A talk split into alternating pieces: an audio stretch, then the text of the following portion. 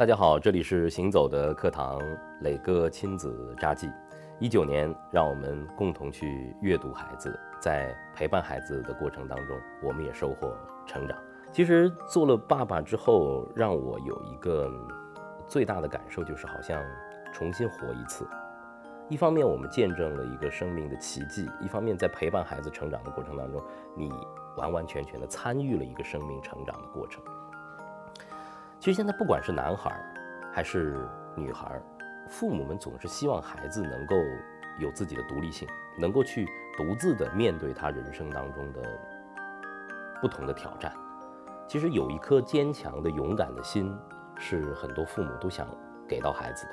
但是在亲子陪伴的过程当中，哪些时间点是告诉孩子你应该去勇敢面对的？嗯，这是一个我们需要去观察。也需要去认真体会的。我自己的一个感受就是，未必你要一本正经的去给孩子去讲述什么是勇敢，什么是勇气，反而是在生活当中最平常的一些时间点，而成为了告诉孩子勇敢、告诉孩子面对恐惧最好的植入点。我的一个体会啊，因为我们家下头有一片绿地，我经常会和孩子两个女儿呢去散步。但是有一个时刻非常有意思，在他们两岁左右已经走稳了，呃，开始要双脚跳，已经学会双脚跳的时候，他们对高于地面的石头特别特别的好奇。有的时候，我想，呃，妈妈带的孩子，老人带的孩子，如果想爬上一块高于地面二三十公分的石头的时候，经常会被制止，说：“哦，不行不行，宝贝，这个好危险啊！”但是我在这个时间点。我发现了一个奇妙的变化。一个只有两岁的孩子，一个高于地面三十公分的石头，对于他来说就像是一座高山。我的女儿是颤颤巍巍地爬上去，她在摸索，在尝试。可是刚刚上去的时候，她根本不敢站起来，而是哆哆嗦嗦地蹲在上面。这个时候，我鼓励她，我说：“站起来，站起来。”她站起来的时候会非常非常的害怕，然后呢，很渴望。爸爸妈妈的拥抱。这个时候，很多的家长会打断他，要么就制止他的攀爬的行为，要么就把他从石头上抱下来。当然，我不是说这样做不对，我是说你错过了一个非常好的让孩子去体验恐惧的时间点。当孩子颤颤巍巍站起来的时候，他要面对的是他身体面对恐惧时候的所有的反应，他可能要。因为害怕而哭泣，他可能会呼吸变得局促，可能他非常希望爸爸妈妈的拥抱。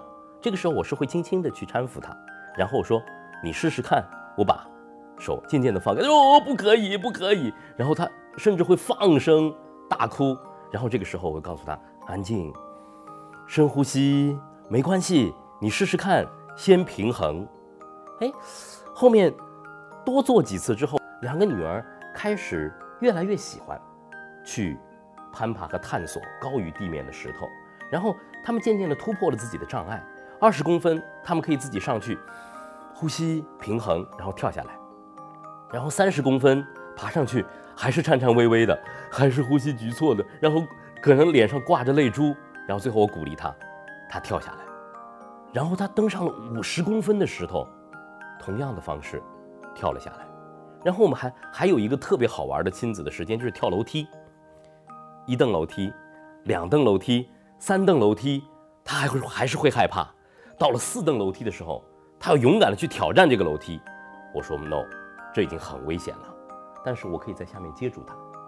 最终一两个两三岁的孩子，最终挑战了第五级和第六级台阶，让我非常非常的惊讶。爸爸妈妈们，我的体会，要让孩子们克服恐惧，首先要让他们。体会恐惧，体会恐惧的过程是直面恐惧的开始。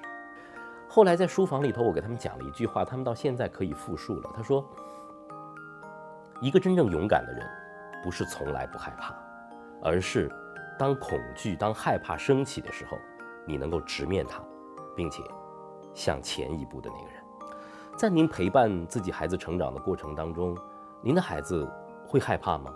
你会鼓励他？面对恐惧，向前一步吗？多的家长把您的困惑，呃，把您孩子最怕的一些时刻都跟我们分享，我们一起有更多的案例去讨论，怎么样鼓励让孩子们去直面恐惧，破除恐惧，并且成为一个勇敢的孩子，好吗？磊哥等着你的留言。